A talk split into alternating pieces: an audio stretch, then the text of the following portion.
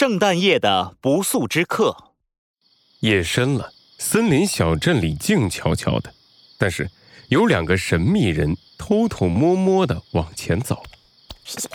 前面就是猴子警长的家，等下我们按照计划行事。好，好，好，让我们来享受一下久违的刺激吧。不过，为什么一定要在这里？我感觉有点危险，要是被发现了怎么办？哎呀，是我前几天刚听到的那句话给了我灵感。最危险的地方就是最安全的地方。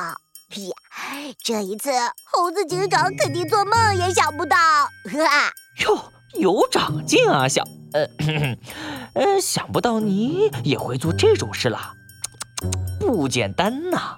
今天可是圣诞夜，当然得弄点特别的啦！嘿嘿嘿嘿。对了，那个东西呢？哦，在这儿呢！复制一把猴子警长家的钥匙太简单了，我可是最懂科学的天才，最有品味的坏。小声点，把猴子警长吵醒了就完蛋了。两个神秘人偷偷靠近猴子警长的家。他们拿出事先做好的钥匙，房间里，猴子警长安静地躺在床上。两个神秘人朝着毫无防备的猴子警长一步又一步地走了过去。哦，猴子警长，你大意了吧？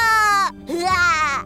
我们给你准备了一份惊喜大礼，等你明天起来的时候，一切都晚了。哦，那么。是什么惊喜啊？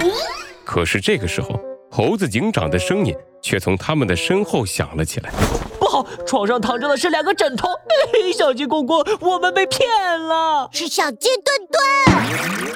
突然间，灯被打开了，两个神秘人这才发现，豪猪警长、兔子警长、猴子警长全部都在后面站着呢。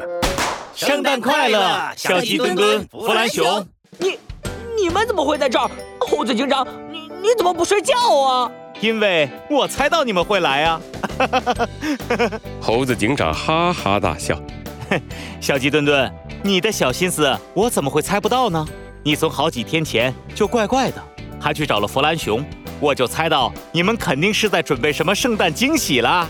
哎呀，居然还是被发现了！我。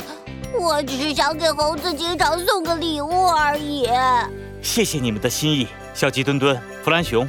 但是圣诞节可是互相赠送礼物的节日，只有我收到礼物可不行。让我们一起来开圣诞派对，交换礼物吧！好，祝大家。